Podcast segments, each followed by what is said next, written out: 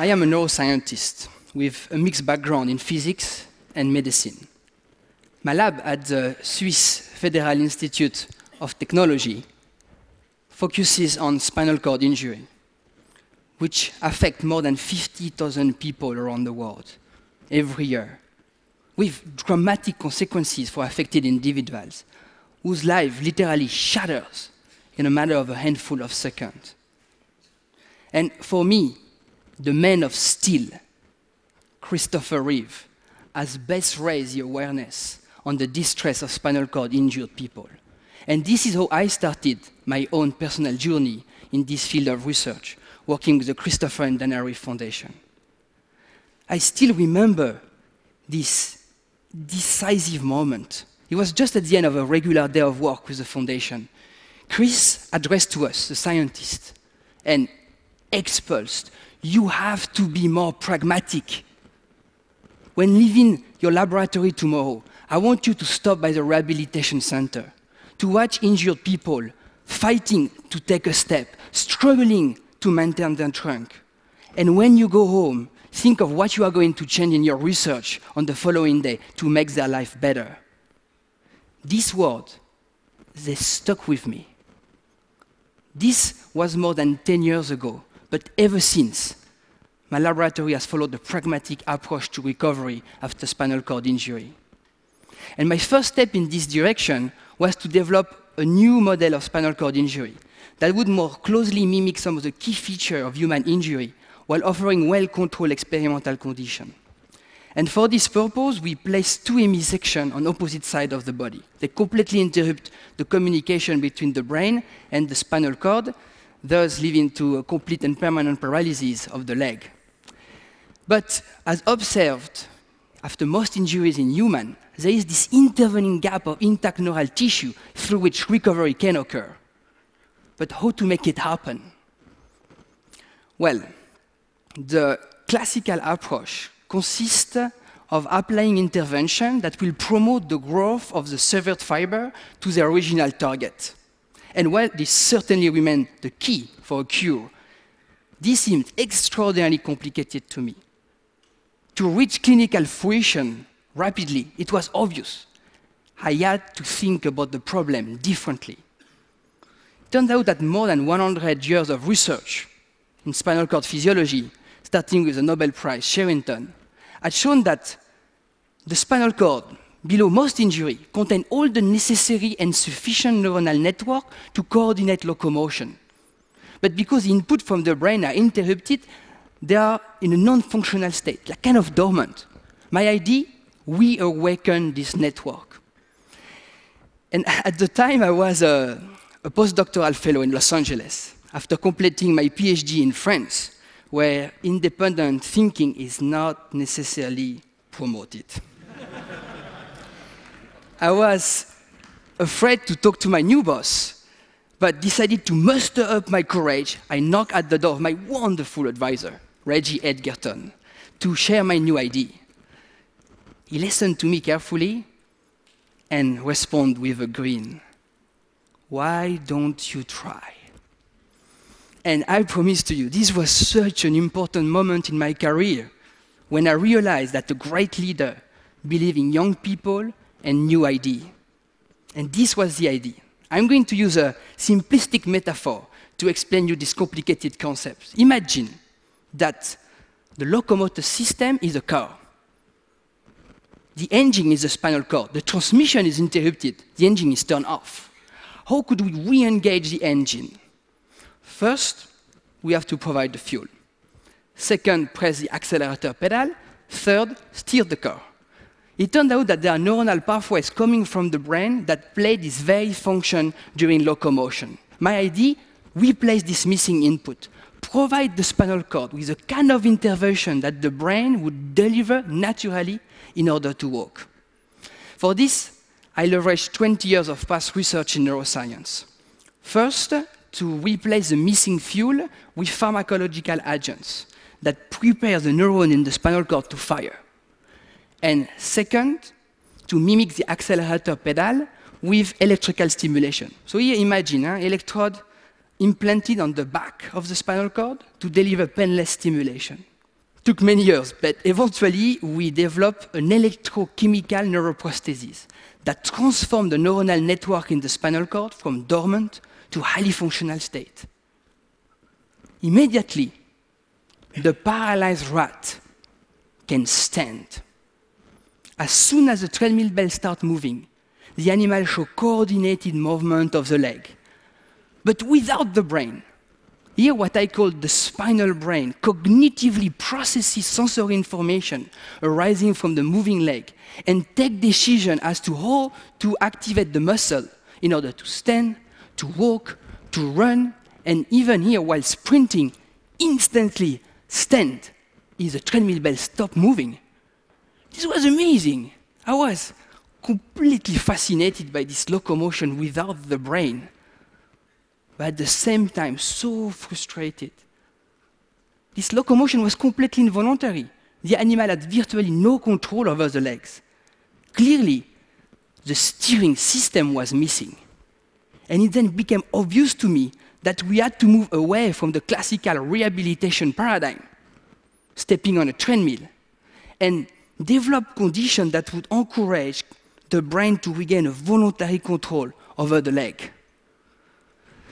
With this in mind, we developed a completely new robotic system to support the rat in any direction of space. Imagine, this is really cool. So imagine the little 200 gram rat attached at the extremity of this 200 kilo robot, but the rat does not feel the robot. The robot is transparent, just like you would hold a young child during the first insecure steps. Let me summarize. The rat received a paralyzing lesion of the spinal cord. The electrochemical neuroprostheses enable highly functional state of the spinal locomotor networks. The robot provides a safe environment to allow the rat to attempt anything to engage the paralyzed legs. And for motivation, we use what I think is the more powerful pharmacology of Switzerland. Fine Swiss chocolate. Actually, the first results were very, very, very disappointing. Here is my best physical therapist.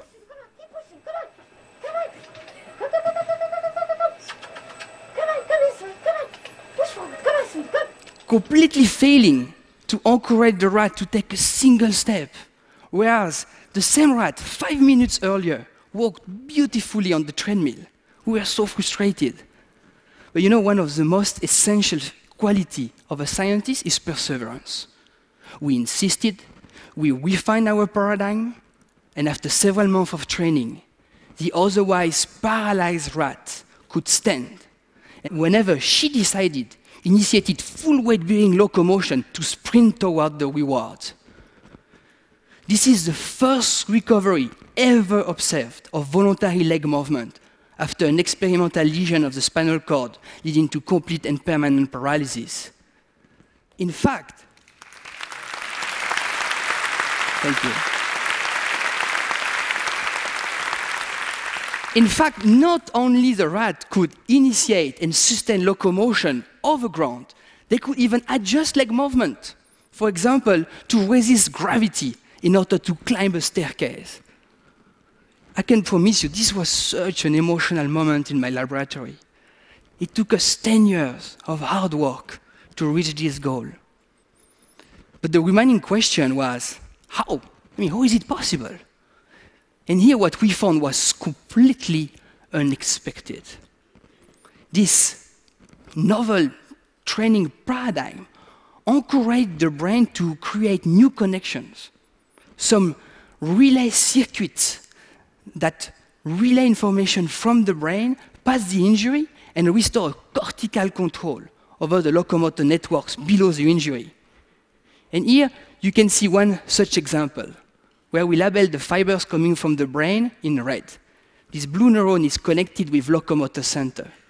And what this constellation of synaptic contacts means is that the brain is reconnected with locomotor center with only one relay neuron.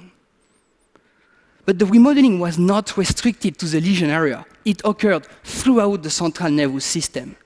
including in the brainstem, where we observe up to 300% increase in the density of fibers coming from the brain. We did not aim to repair the spinal cord. Yet, we were able to promote one of the more extensive remodeling of axonal projection ever observed in the central nervous system of adult mammal after an injury. And you know, there is a very important message hidden behind this discovery. They are the result of a young team of very talented people physical therapists, neurobiologists, neurosurgeon, engineer of all kinds, who have achieved together what would have been impossible by single individuals. This is truly a transdisciplinary team. They are working so close to each other that there is horizontal transfer of DNA. We are creating the next generation of MDs and engineers capable of translating discoveries all the way from bench to bedside. And me, I am only the maestro who orchestrates this beautiful symphony. No, I am sure you're all wondering, aren't you? Will this help injured people? Me too, every day. The truth is that we don't know enough yet. This is certainly not a cure for spinal cord injury. But I begin to believe that this may lead to an intervention to improve recovery and people's quality of life. I would like you all to take a moment and dream with me. Imagine a person just suffered spinal cord injury. After a few weeks of recovery, we will implant a programmable pump to deliver a personalized pharmacological cocktail directly to the spinal cord. At the same time, we will implant an electrode array, a sort of second skin covering the area of the spinal cord controlling leg movement. And this array is attached to an electrical pulse generator that delivers stimulations that are tailored to the person's needs. These define a personalized electrochemical neuroprosthesis that will enable locomotion during training with a newly designed supporting system. And my hope is that after several months of training, there may be enough remodeling or residual connection to allow locomotion without the robot, maybe even without pharmacology or stimulation. My hope here is to be able to create the personalized condition to boost the plasticity of the brain and the spinal cord. And this is a radically new concept that may apply to other neurological disorder. What I termed personalized neuroprosthetics, whereby sensing and stimulating neural interfaces are implanted throughout the nervous system. In the brain, in the spinal cord, even in peripheral nerves, based on patient-specific impairments, but not to replace the lost function. No, to help the brain help itself. And I hope this enticed your imagination because I can promise to you this is not a matter of whether this revolution will occur, but when. And remember, we are only as great as our imagination, as big as our dream. Thank you.